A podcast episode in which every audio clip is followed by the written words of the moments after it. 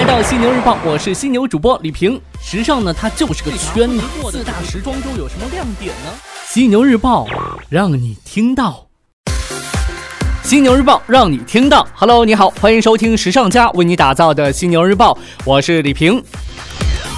我有个同事特别爱喝咖啡，最近呢，为了泡咖啡喝，还专门买了个玻璃杯。玻璃杯到的那天，他满脸喜悦，小心翼翼地拆包裹。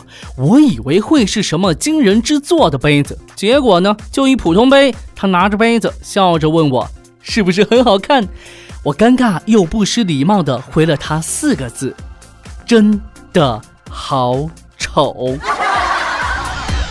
好的，继续来看到今天的节目内容。先来说一说这个网红花店——野兽派花店。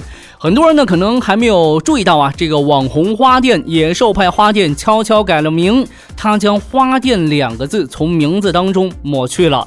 对应的，现在登录野兽派的官网呢，又或是逛逛线下实体店，能明显的发现，他贩卖的商品呢正在变得越来越多了。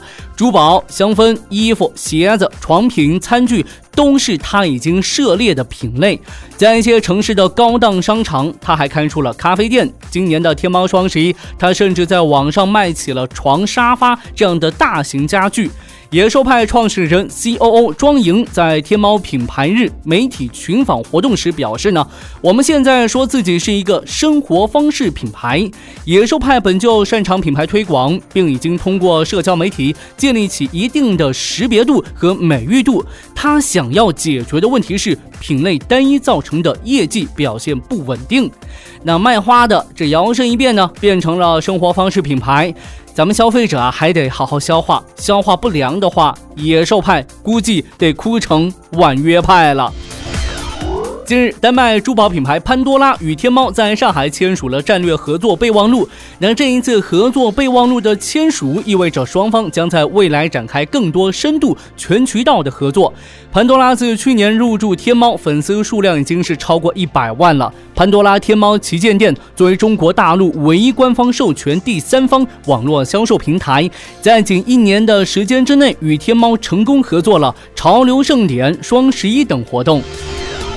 说到这个珠宝，咱们来看到一份报告，贝恩公司发布二零一七年全球钻石行业报告显示，二零一六年全球钻石生产商的整体收入增长了百分之二十。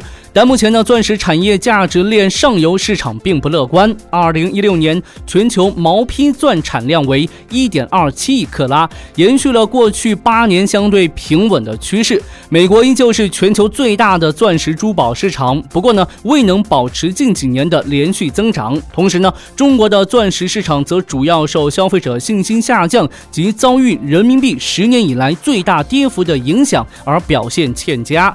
此外呢，消费者对钻石珠宝的兴趣正在不断的下降，钻石产业正在面临来自其他奢侈品品类的激烈竞争啊。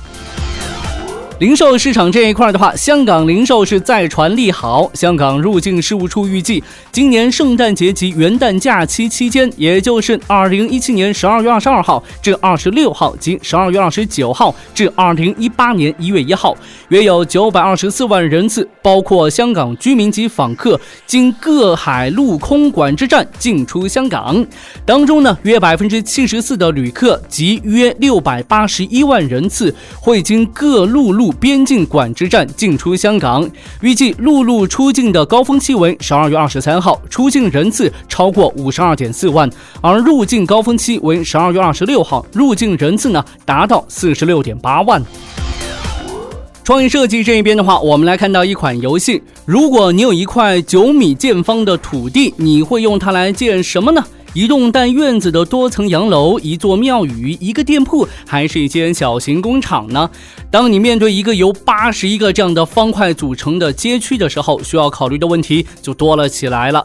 来自蜗牛建筑工作室的建筑师们设计了一款名为《迷城》的单机游戏。他们在近日开幕的二零一七深港城市建筑双城双年展上发布了一点零版。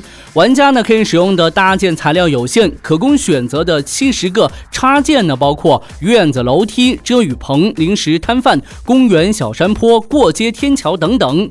杨之毅呢是这个项目的发起人，也是这间工作室的创办者。他表示啊，七十个插件呢来自工作室对深圳三十九个城中村的调研。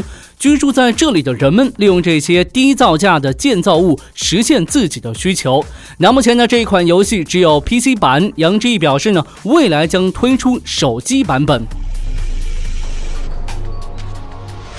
OK，暂时呢与你分享这么多。如果说你想要了解更多时尚方面的内容，可以随时关注和下载我们的学时尚 APP。除了好听的，还有更多好看的等着你。别忘了学时尚就上学时尚 APP 哦。